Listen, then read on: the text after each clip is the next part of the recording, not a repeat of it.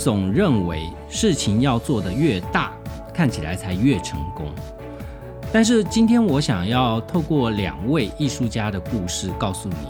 小众其实并不小。从小做起，搞不好会有另外一番巨大成功的局面。我是韩松林，欢迎收听今天的总编读书。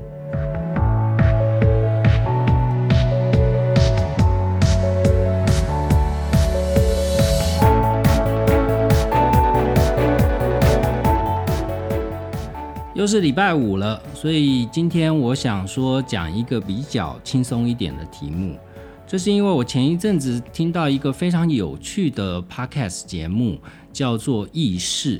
意是艺术的艺，视是视线的视。那这是一位深藏在民间的投资自由艺术投资者哦。他应该非常年轻，我估计不到三十岁吧。他已经陆续的收藏了一些艺术品，而且这个节目很特别，他是用投资的角度来看艺术。呃，当然他会介绍很多艺术家的故事。所以，即便我个人对于艺术投资这件事目前是跟我无缘的，但是听听艺术家的故事，也觉得收获良多。那这位 Podcaster 宇正，他在节目里面介绍一系列的艺术家的介绍，其中他讲奈良美智的故事的时候，就吸引到我的关注哦。我想奈良美智在文青圈的知名度相当的高，大众的知名度也非常的高。它的特色就是。她是一个小女孩吧，然后露露出一些那种无奈不屑的，甚至有一些阴暗的眼神哦。但造型又极其可爱，延伸出来也有相当多像公仔之类的商品。那其实关于奈良美智的故事，呃，我非常推荐大家去听这个 podcast，里面会有比我更专业，因为我对艺术是外行。但是我听过他的节目以后，其实让我想到一件事，就是。奈良美智的特色，它有两个。第一个，他的出身是以插画哦，他早年的作品，呃，集中在插画，而且他的画里面通常有一些涂鸦的文字哦，呃，有有一些是标语，有一些是像广告的文案这样的构成。那对于所谓的艺术创作或者是当代艺术，呃，这样的模式看起来都是一种相对小众的东西哦。所以我就很好奇，说奈良美智看起来现在是一个主流，现在是一个大众，但是他在早年开始创作的过程，包含我们现在看到这个熟知的符号跟图腾这个小女孩，你看她都是一个非常扁平的，也就是二 D 的这样的一个绘画的创作，跟我们在当代艺术里面看到其他的作品都不太一样。当然，在意识的那个那一集介绍奈良美智的节目里面，他有提到了超扁平的这个概念哦。那我在这边就不赘述了，因为它是属于呃日本像奈良美智啊、村上隆这几位当代艺术家，针对这个御宅族，就是年轻世代，他们认为呃超扁平是一个未来的趋势。我不是专家，所以不在这边赘述。但是呢。我让我引起好奇的是奈良的一开始的过程，他走的是一个小众的路线。第二个是他有一些涂鸦的手法，让我想到了，也是那个节目里面有介绍的另外一位涂鸦画家叫 Banksy 哦。这让我想到之前我曾经看过的一本书哦。我在二零一六年吧跑了一趟纽约，当时的目的哦，有很大一部分的原因是我想要去看涂鸦。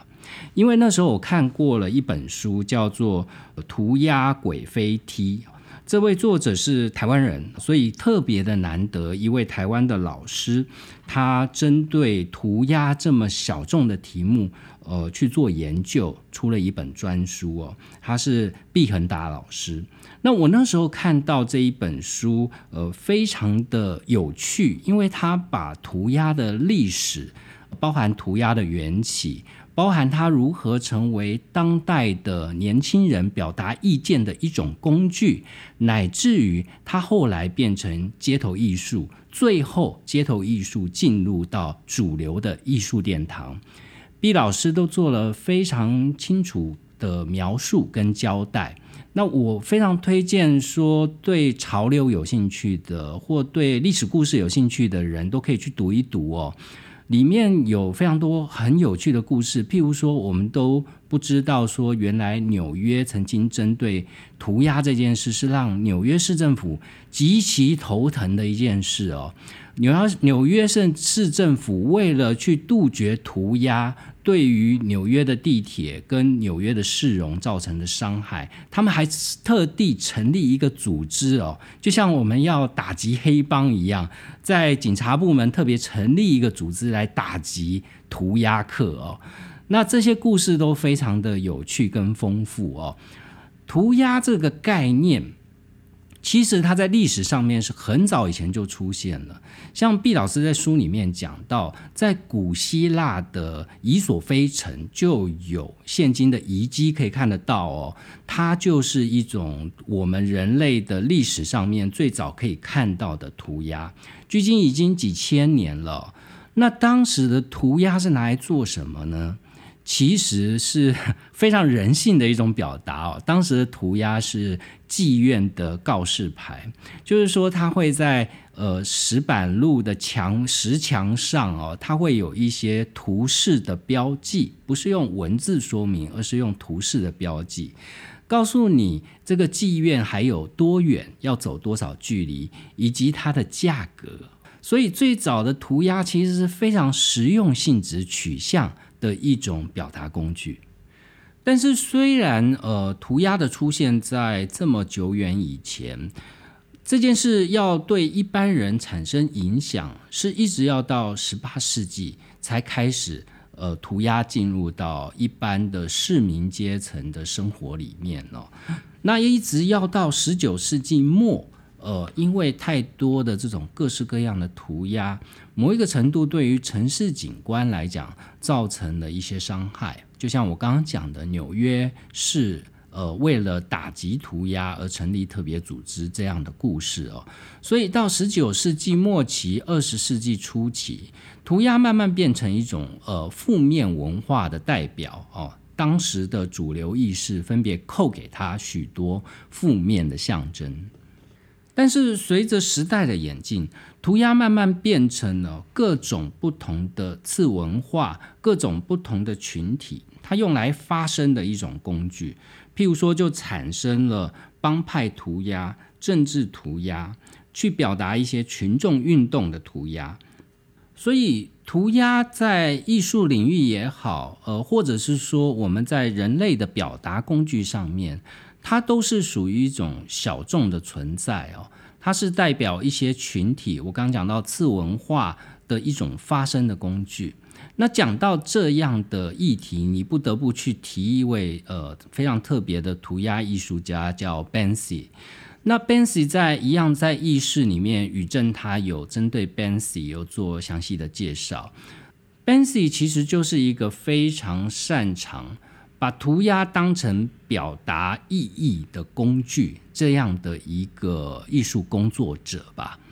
他其实到现在他的身份还是沉迷的哦，没有人知道他真正是谁哦。前一阵子他有一个作品的版权叫《植花者》哦，因为 Banksy 这个人一直是没有具象化的，所以他的一些肖像或图腾，他的作品的版权就被。呃，像诉讼的对象，像一家贺卡公司拿来直接使用。那 Banksy 他自己有一家做版权的公司叫 Pass Control。那当然，宇正的节目有告诉大家说，如果你有有心要收 Banksy 的作品的话，其实是可以去找 Pass Control 这家公司去鉴定真伪啊。Banksy 现在是一个国际级的，我们都会把他当艺术家看待。他早就已经不是一个呃涂鸦的意义分子这样的角色。但是如果你看他的崛起过程，他一开始也是在做大家认为是不那么主流、不那么有商业价值的事情哦。到现在，Banksy 的身价，或者是说他的艺术品的涨幅。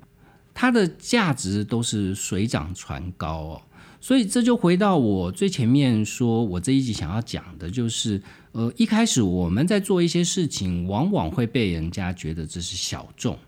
啊。你做这件事情到底呃谁看呢？哦，或者是譬如说你做这个 podcast 谁听呐，对吧？那但是你如果去深究一些现在成功的商业模式，其实它刚开始的时候面对的都是一个相对小众的族群哦。那这就会连带了一本商管书，叫做《小众其实并不小》，这是早安财经出版的一本书。作者的论述就是说，现在的大众的市场已经无效化了，因为网络的崛起哦。我们都听过一个词叫做去中间化。去中间化是什么意思呢？就是生产者可以跟终端消费者直接沟通，他去掉中间必须要呃作为代销或我们传统称之为经销这样的角色。比如说传统上面。我们就以汽车来讲好了，各地各个国家各个地区都需要经销商这样的角色，因为汽车的制造商都是呃巨型的国际企业，在各个国家不同的市场，他们有当地的 dealer 来帮他处理 local 的事务哦。但是呢，你看像现在特斯拉卖车，它完全不需要经过任何的经销商。你只要在网络上，你拿了信用卡，你刷了定金，你就收到通知说，哦，你已经订好车了。等到车子快要船运到当地的时候，他就会通知你说，啊，你的车子预计在几月几号会交车，呃，服务交车专员某某某会在什么时候来跟你进行联络。然后你就交车了，这一切的过程你都不需要跑展示间，你也不需要呃透过经销商去凹折扣去干嘛，完全没有哦。所以现在的很多市场的观念都是去中间化，去中间化的好处是，它有助于说你正在做的事情，你直接就可以跟你的消费者沟通。那也就是说，它去掉中间的这个费用。去掉中间这个费用以后，因为你可以把这个费用给省回来，所以传统上面市场规模不够大不能做的生意，到现在都可以做了。尤其现在还有募资平台这样的工具，也就是说，你如果初期的资本不够，假设你要生产一个商品，像是你要开模、要打磨，那这个前期投入的成本就很高。但现在有募资平台，我们就可以看到非常多的年轻人，他们就在募资平台上面去争取他们要生产一样商品的启动资金哦。那这笔由群众进来的资金，就可以帮助他们去做以往不可能做到的，因为以往这就是一个极高的门槛，你要开模，你要生产一个原型 （prototype）。哦，然后之后才能进入到量产的过程，而且要冒着极大的风险哦。所以在现在有很多非常小的东西，包含三 D 列印哦，它都降低了小众市场进入的风险哦，降低了进入的门槛。那现在的消费者也跟以前不一样了哦。他不再是呃特别迷信广告的一群人，因为社群媒体的发达，所以他其实更容易去 approach，就是去接触到商品本身的生产源头。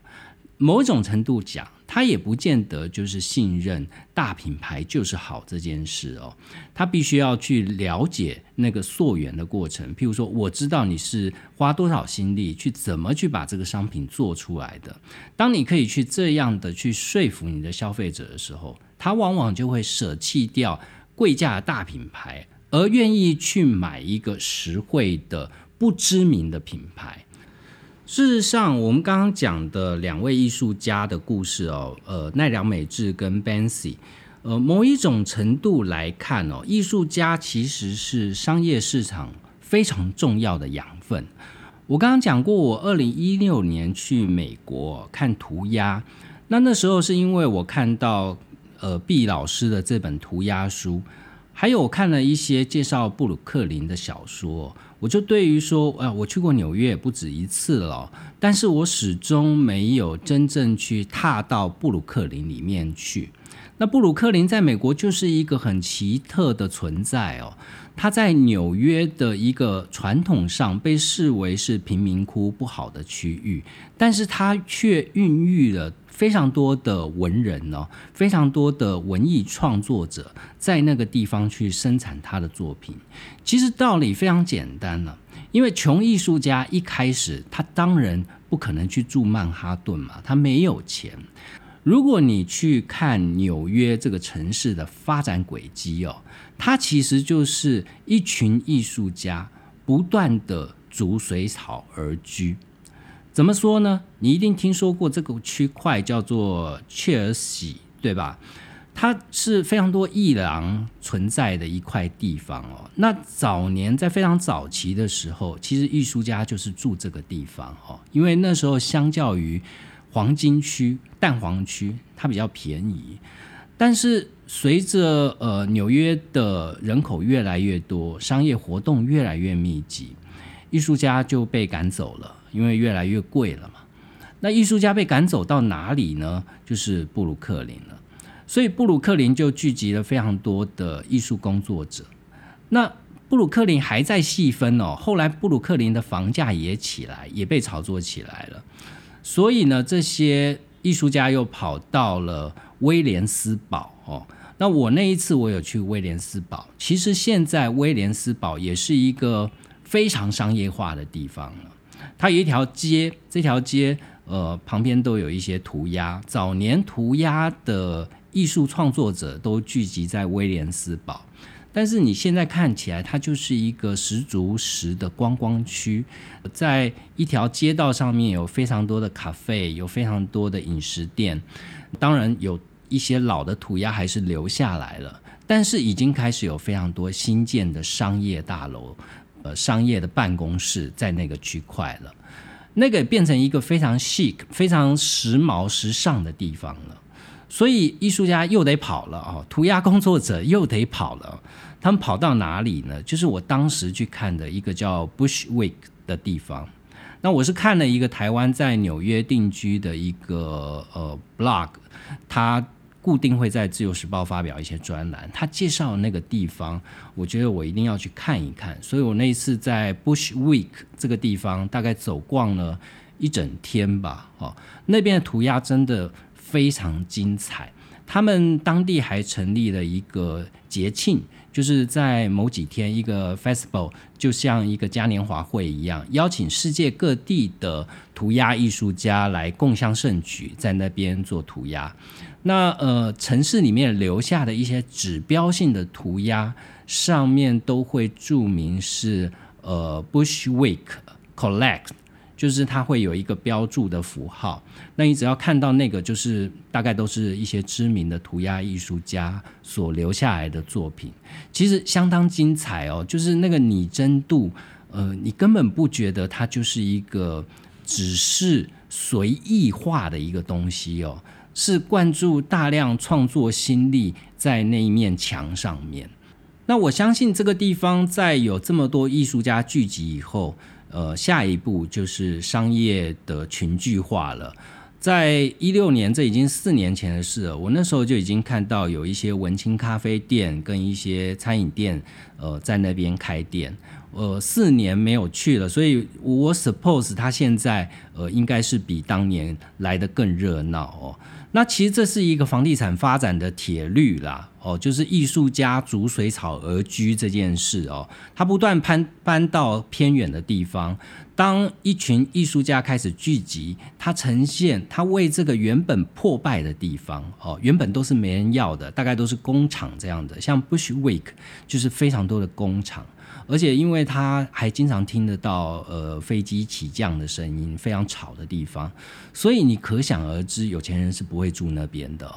但是也因为艺术家的聚集，让那个地方的样貌产生了变化，从而小的餐饮业经营者就开始进来了。当餐饮业经营者带来的群聚效应，年轻人开始来这边度周末，开始来这边消费，慢慢的，其他的商业行为，譬如说苹果专卖店就开始进来了。我在威廉斯堡就看到了，呃，非常大、非常漂亮的苹果专卖店哦，地产商就开始进来了，新的建案就开始进来了，所以我们可以看得到，就是说。小众其实它带来的影响力哦，其实并不小。如果你现在在做的事情是别人看来的小众，其实也不用太灰心丧志。那关于小众，还有另外一本书，也是对我个人也产生一些影响的，同样也是早安财经，因为早安财经的发行人沈云聪，他其实就是小众商业模式的一个实践者。这么多年来，他所追求的就是每年出越少的书，但是每一本书都要变成大书哦。他是不断的在这一条路上面去精进哦。那在小是我故意的这本书哦，说起来这个书名跟我们是有一点渊源啦。我跟呃早安财经、跟新经典还有启明文化，我们四家出版社曾经在二零一九年的台北国际书展的时候。我们做一个联展，那这个展名呢，我们就叫做“小是我们故意的”哦，因为我们都不是大型的出版社，我们先天上都是呃每年出书品项不多，可能最多不过二十本。哦，最少的像我的出版社一年可能只出六到八本书。云聪的早安财经就出的更少了，他的出版社可能一年出个四五本书吧，差不多就是这样的出版量。但是我们所做的书，在整体呃出版市场，不管是在声量上或销量上，相对来讲都是比较大的。所以我们一直认为，在出版的这个市场里面，其实你不需要做到极大规模化，尤其是现今哦。大家都知道出版的总量是一直在掉嘛，哈，但是在我的领域，我却发现了，譬如说前一阵子有一个呃出版的前辈问我说，为什么我做的都是这么深的生活类的工具书啊？譬如说我之前做的咖啡学。或是我做的威士忌学，跟同样的作者，他出了呃酒徒之书哦，在讲精品威士忌的一些行销上面的故事哦。还有我今年出了一本琴酒的书，或者是帮 C N Flower 的老板林宗勇出的他的花艺，而且是他的概念的书哦，不是呃教你怎么插花的书哦。看起来都是很小众的市场，但是呢，在现今的出版。的市场里面的运作，恰恰是说你要很精准的掌握到你的小众，你要确定你这些人是会买单的哦。我记得我在跟我的作者，就是在家工作的那个徐玉，他在经营他的粉丝，他就有跟我呃传授我一个心法哦。他说他的经验哦，经营粉丝要变现这件事并不难。也不是一定要追求粉丝的极大量化哦，就是说你做到一个规模，它就可以变现了。你不一定要追求百万订阅数哦，百万订阅数听起来是很迷人的，但是你要知道，本来市场上要能够做到百万订阅数就是很少的。第二个，你要做到百万订阅数这件事，你可能要从众了哦。我所谓的从众，就是你要做很多。所有人都能够呃争取到眼球的事情，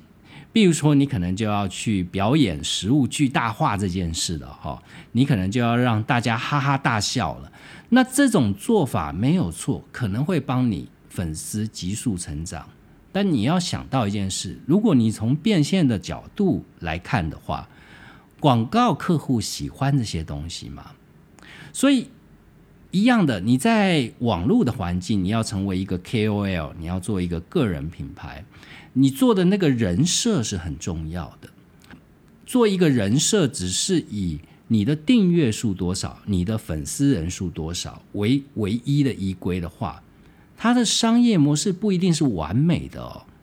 也就是说，你还不如在某一个小众领域哦，你的质感很好哦，你的粉丝数可能不像百万订阅那么高，但你有个在小众领域有个七八万，那你的实力可能更坚强哦。你在某一个领域里面，这些领域的业者都必须要买你的单，你自然成为这个领域的意见领袖。所以我觉得，其实，在《小是我故意的》这本书，当然这本书非常的畅销，也非常多人介绍过这本书。但是我相信他们不见得会引这个例子哦，因为我举的这个案例的主角哦，故事的主人翁叫做 Annie DeFranco，他是一个独立音乐的创作歌手哦。那我说为什么特别举他呢？是因为我刚刚不是讲画家吗？其实 Annie DeFranco 他在大学的时候，他念的是绘画，他同时他也是一个画家，只是他后来没有走绘画这一条路哦，他去开启他另外一个天赋，就是音乐创作。他三十年来哦，他都坚持自己独立发片。你知道，当一个歌手成名之后，其实是会把他的经纪业务分拆的。譬如说，一个当红的艺艺人，他能够创造的产值，就不是一个小的创作型艺人，他可能是呃一百倍的规模。那他就具有这样的规模，他就可以分拆哦。譬如说，他可以把演唱会业务交给某一家公司，他可以跟某一家公司合作发片，他可以把戏剧约交给另外一家公司哦。也就是说，真正的顶级艺人，他们其实不是一家公司来统包他所有的业务，更遑论说他自己跳下来做他自己的经济哦。那 Andy DeFranco 是一个非常特别的案例。那在《小是我故意的》这本书里面提到哦，他们的公司本身就非常的传奇。你知道，大部分这样的潮流公司、音乐公司或者是艺术公司，不外乎是集中在东岸或西岸，呃，不管是纽约或者是洛杉矶或旧金山。但是呢，Annie DeFranco 他出生自美国的水牛城，水牛城在美国的东北边。我之前去过，是因为去尼加瓜瀑布的时候，回程从那边绕过来哦。那它曾经是一个美国五大湖的一个非常重要的转口城市，也有一定的荣景。但是在现在哦，河运的功能慢慢的弱化了，所以这个城市也破败了。的确，它现在就没有那么繁荣了。那 Annie DeFranco 非常坚持的要把他的音乐公司设在水牛城，他是当地人，所以他希望设在当地。不止如此哦，他还找了他的前男友，可能是青梅竹马的前男友哦，叫 Fisher。找他来帮他管理哦，担任他的公司的 CEO。那你会想说，你做一个时尚的产业哦，而且这本书其实是并不是新书了，所以它这个故事是在两千年前后的事情，距今已经有二十年了。你会想，当年的网络也没有现在这么发达哦，所以呃，理论上你还是要设在一个群聚的地方才比较有效率。但是他们设在水牛城，他们的想法却是反向思考。他们觉得在水牛城人事成本低，印刷价格有竞争力，而且员工可以享受平价且舒适的生活。而且他们看重最重要的一点，就是穷的地方就会有非常多的艺术家。哦，就像纽约的布鲁克林、跟威廉斯堡、跟 Bushwick。是一样的道理哦，这个地方有非常多的艺术创作者，所以他们就在这边落户成立公司。然后他们的员工呢，其实都没有大唱片公司的经验，没有帮明星办过演唱会，但是他们看的是这些看似平凡的人，他们内在所具有的才气，跟他们可能发挥出来的潜力。他们的 CEO Fisher 他就说说，当初他们要成立公司的时候呢，呃，曾经有洛杉矶的大唱片公司叫做 IS 来找他们签约，那他们当然也飞了洛杉矶一趟去跟对方面谈。他们看到说，啊，这个公司真是装修的美轮美奂啊。那 Fisher 心里面就想说，他们不晓得是哪一个超级会赚钱的艺人帮他们赚了这么多钱，才能在寸土寸金的洛杉矶打造这样呃非常看起来奢华的办公室哦。但是呢，那时候他跟呃 DeFranco 他们心里都想说，呃，他们有的我们也有啊，他们有的这些呃需要商业用的工具，我们在水牛城也是都有的。理论上，我们不应该是受限，说我一定要在洛杉矶这样的地方来开启我的音乐事业，所以他们就坚持还是在水牛城。那到现在，也就是书里面写的，现在是指大概两千零三年、零四年吧，哦。那那个时候，IRS 已经消失了，但是呢，呃，Andy DeFranco 跟 Fisher 共同经营的这一家公司呢，却持续的存活了十几年哦，在水牛城，而且业务是蒸蒸日上。他们就说，留在一个相对简朴的环境哦，是更能让他们专心做事的一个好选择。那你这样听起来，你会觉得，哎，这是那种独立音乐的艺术家性格吧？哦，他们就是喜欢反其道而行，喜欢耍叛逆哦。但是书里面讲一些例子，其实他还是一个非常专业的音乐工作者。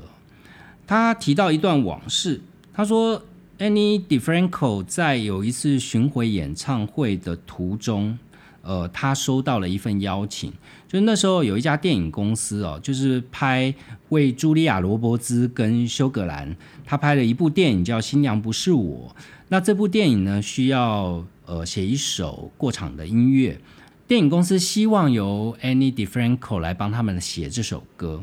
但是呢，他们的要求哦，对于创作者是有点无理的哦。他们提出要求的是在礼拜二的时候，但是他要求在短短的五天，也就是那一个礼拜结束之前，他们希望能够收到这首歌。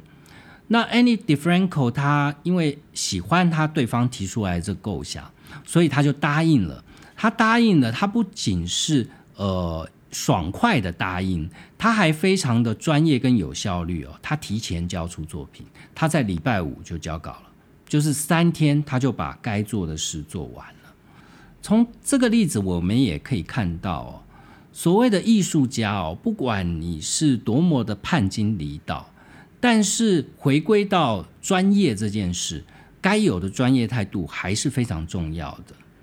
这位呃，他们公司的 CEO Fisher 他就说：“他说呃，或许有人不喜欢呃 Annie 的音乐，有人不喜欢他的行事风格，因为他是双性恋者，他又一天到晚在喊着平权哦。呃，当然有会有一些人不喜欢他，但是呢，呃，没有人会说他不专业。也就是说，嗯，专业跟叛经离道其实是两件事。你可以叛经离道。”但你也可以很专业哦，所以我们可以看到，Annie DeFranco 他从十九岁他就创办了自己的唱片品牌，他没有把他自己的音乐事业交给别人，他三十年都持续的专注的贯彻去做属于他自己的音乐，跟把他的音乐给商业化这件事情。他并不像大家想的哦，就是文青就一定不会做生意哦。他还是在非常专注的去做他的生意。事实上，他能够存活三十年，本身就是一定奠基在商业的成功上。只是这种成功跟我们一般人想象的做生意的模式不太一样。譬如说，我们刚刚讲到他们落脚水牛城，他们的办公室哦，跟刚刚讲到 IRS 这家在洛杉矶富丽堂皇的办公室，就就有着天差地别的差别哦。他们是买下水牛城一个被废弃的教堂，那当时买下这个教堂的买家，他因为无力去维持这个教堂的运作，所以呢就请这个 Annie DeFranco 评估他们是不是把它买下来。那那时候他们也在找办公室。所以他就决定说，把这个教堂买下来，然后想办法去维修它，把它修复，然后利用一些空间来做他的公司的 office，以及做一个小小的展演空间来做他的音乐发表的地方。没想到这个想当然尔就是一个非常成低成本的建制成本，不但是他的音乐公司省到了钱，所有水牛城的居民都非常感激他们哦。因为这个教堂它是一个历史的地标，那荒在那边已经很久了。城市的居民在这个车水马龙的大道每天上下班经过，看到一个破败的风景，心里总是不舍嘛。那一个出生自水牛城，被视为家乡父老的一个呃指标性的明星，愿意花钱花力气把这个建筑物把它修复。带动了地方的繁荣，大家都觉得这真是太了不起的事了。总算有人为了这个城市做了一点事了。那在 Annie DeFranco 跟 Fisher 他经营他们的音乐事业的时候，他们也跟主流的做法不太一样哦。他们走的是一种细水长流的做法，具体呈现就在于说。他们能够做的，譬如说你要做 CD 或你要做一些明星的周边商品哦，他们都尽量的使用当地的印刷厂。像是有一次，他们因为要赶制一批海报，就来不及，来不及怎么办呢？只好紧急联络在加拿大，因为水牛城跟加拿大很近哦，所以他们就紧急联络了加拿大的印刷厂来制作这一批海报。那 Fisher 知道这件事，他虽然知道说是万不得已的做法，但他还是告诉员工说，不要再有下一次了。我们一定要交给水牛城的印刷厂来帮我们做所有的印刷宣传品。他们这种看起来有一些老派的经营方式哦。其实换得的是哦，粉丝跟员工哦无条件的忠诚哦，忠诚到会为你挡子弹哦。譬如说他在呃跟粉丝的互动，一般的粉丝互动有非常多的唱片公司会把这些互动的业务外包哦给专门接听电话的人，但是他们不外包。他们全部都是自聘的员工，甚至有专责的员工来负责接所有粉丝打来的电话。那甚至发生了一个插曲哦，有一个粉丝呢，因为抢不到 Any DeFranco 的票，所以他非常沮丧，沮丧到什么呢？吃药自杀哦。但是他吃了药以后，他又打电话到唱片公司。那唱片公司的员工就真的很当一回事哦，就不断的跟他沟通，甚至把公司的 CEO Fisher 都叫来了。Fisher 还跟他通电话哦，就是你要支撑下去，你周边有没有人可以帮你哦？是不是需要我们协助帮你找到救护车跟送到医疗单位去？就这样一直在电话没有断线的情况下。陪伴他到了医院，确定他有人真的去呃开始治疗他，呃这个电话才断掉。所以呃这样的经营方式都不是一般的传统的企业哦，在极大化利润的时候会做到的事哦，包含他们的员工，他们员工呢是全职的，一般的所谓的巡回演唱会的员工哦，都是 outsourcing 的。我可能跟某一个巡回演唱会的特别的公司，他的专长就是做演唱会，我跟他签约，然后我把演唱会的业务外包，外包给呃 outsourcing 来做。但是呢，呃，Annie DeFranco 他的巡巡回演唱会，他请的员工都是自聘的哦。这是因为呢，他某一次在演唱会的时候，某一个员工跟他讲说，我可不可以先。预支或在几号以前先收到我的薪水，哦，他要确保说他离家的这一段期间，呃，家里面的经济是无语的，所以那时候他们就想说，诶，如果我聘你做内部员工，那你愿不愿不愿意啊？当然。这个员工就是非常开心啊，他就说：“我当然愿意啊，这样我就确保我家中的经济是不会断炊的，不会是有演唱会的时候我才有收入，没有演唱会的时候我就没有收入哦。而且在美国有非常一个重要的就是保险，就是说如果你受聘为正式员工，你就会有相关的医疗保险哦。这点对于美国的工作者来讲是非常重要的。那。呃，变成从一个人到两个人到三个人，到做所有的演唱会的员工都变成了他们的聘雇人员。所以你可以这样想哦，如果你要追求利润极大化的话，像 Any DeFranco 或 Fisher 他们的做法，其实都是很蠢的事情，对吧？他们把呃很多他们可以节省下来的钱，他们都呃不手软的去花哦。但是我觉得这不见得是白花钱，因为它无形当中哦，它建立了一种员工的忠诚。你会说忠诚可以当饭吃吗？但在我的理解哦，我觉得跟我是一个创业者哦，我也有一些实做的经验。我觉得员工的忠诚某一个程度就是加速你效率最有力的武器。因为就像在书里面，他就提到了，他说，因为他的巡回演唱会，他的班底都是固定的，大家的默契都非常好。也就是说，你不需要为了一场新的巡回演唱会去做太多的前置作业的沟通工作。哦，你如果每一次都要换一组人的话，他要重新适应歌手，重新适应他的演唱会的模式。跟粉丝的互动的方式，哦，这些都是要花大量的工作时间的。但如今呢，他因为内聘了一组人，其实只要他每年都固定做演唱会，他有一定的经济规模量体存在，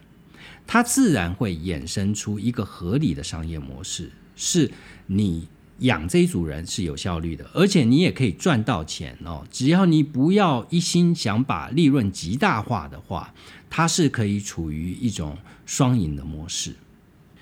我自己在经营公司的时候也有类似的状况哦。我知道大家每一家公司的员工都在想要说比较说今年员工旅游去哪里哦。我这是很久以前我的同事就有跟我讲，在我还没创业哦，我还在做伙计哦。做一家公司的总经理的时候，就有同事说：“呃，某某公司今年去的员工旅游是地中海，哇，听起来好梦幻哦！这家公司的福利好好哦。”我自己也去过一些员工旅游，但是我对于员工旅游这件事，我就有另外一种不同的解读跟想法。第一件事是，员工旅游未必是全部免费的哦。有一些公司，他们员工旅游是员工必须出一个相对的价格，譬如说啊，公司付一半，你付一半，或者是说按照年资来计算，之前的员工可能要出的比较多，资深的员工跟公司负担的比较多。你不能说这个不公平哦，但是我觉得如果是一个福利，你就不应该让员工出钱。就是这么简单，员工为了员工旅游还要挤钱出来这件事，我觉得不合理。不管你去什么地方哦。第二个，我的想法是，其实某一个程度，我不知道你有没有想过，同事哦，或者是我是老板哦，员工是部署哈，同事之间相处的时间，其实比跟你跟家人相处的时间还多。我常常就觉得说，每天上班起码八小时，你跟你家人相聚的时间、醒着的时间哦、意识清楚的时间，有没有八个小时啊？肯定没有嘛。那我一直觉得说，旅行这件事哦，应该是让员工哦珍惜跟家人相聚的时间。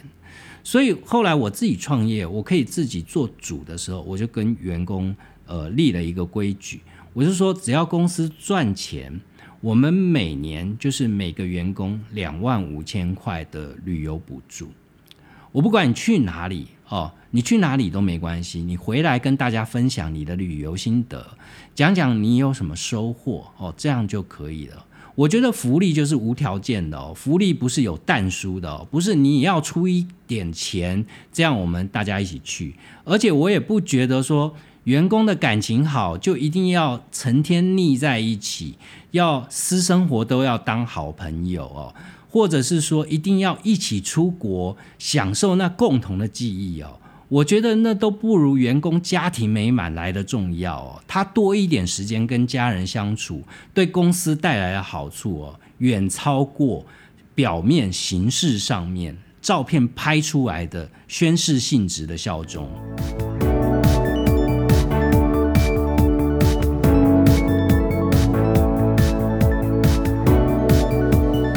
今天的节目虽然比较短哦，但是相对来讲介绍的书的资讯量还是挺大的，所以最后我再帮大家整理哦。我引用到了几本书，第一个是呃涂鸦鬼飞踢，一本讲呃涂鸦艺术史以及现在涂鸦世界的状况这样的书哦，它作者是毕恒达。那这是一本老书，远流出版的，有一定的年纪了。我买的时候已经是五年前了。我不晓得现在还有没有在贩售，但是图书馆肯定有，你也可以去看。那另外一个是早安财经的小众其实并不小，以及我在呃后面引到的这个案例哦，Any Differential 这个案例是来自于小是我故意的哦，这两本商管书，这两本都是由早安财经文化所出版的。然后另外呢，也推荐大家去听呃艺术这个 podcast，里面会讲非常多艺术投资跟艺术家的故事。希望你喜欢今天的内容，欢迎帮我留下五星评价。陆续收到非常多。呃，听众给我的鼓励，我就不一一重复了。谢谢你们的鼓励，我现在做这个节目还蛮开心的，也会继续做下去。哦，欢迎大家有任何的意见，就算是只是吹捧，都欢迎留在 Apple Podcast 哦，尽量给我五星评价，谢谢。那我们下次见。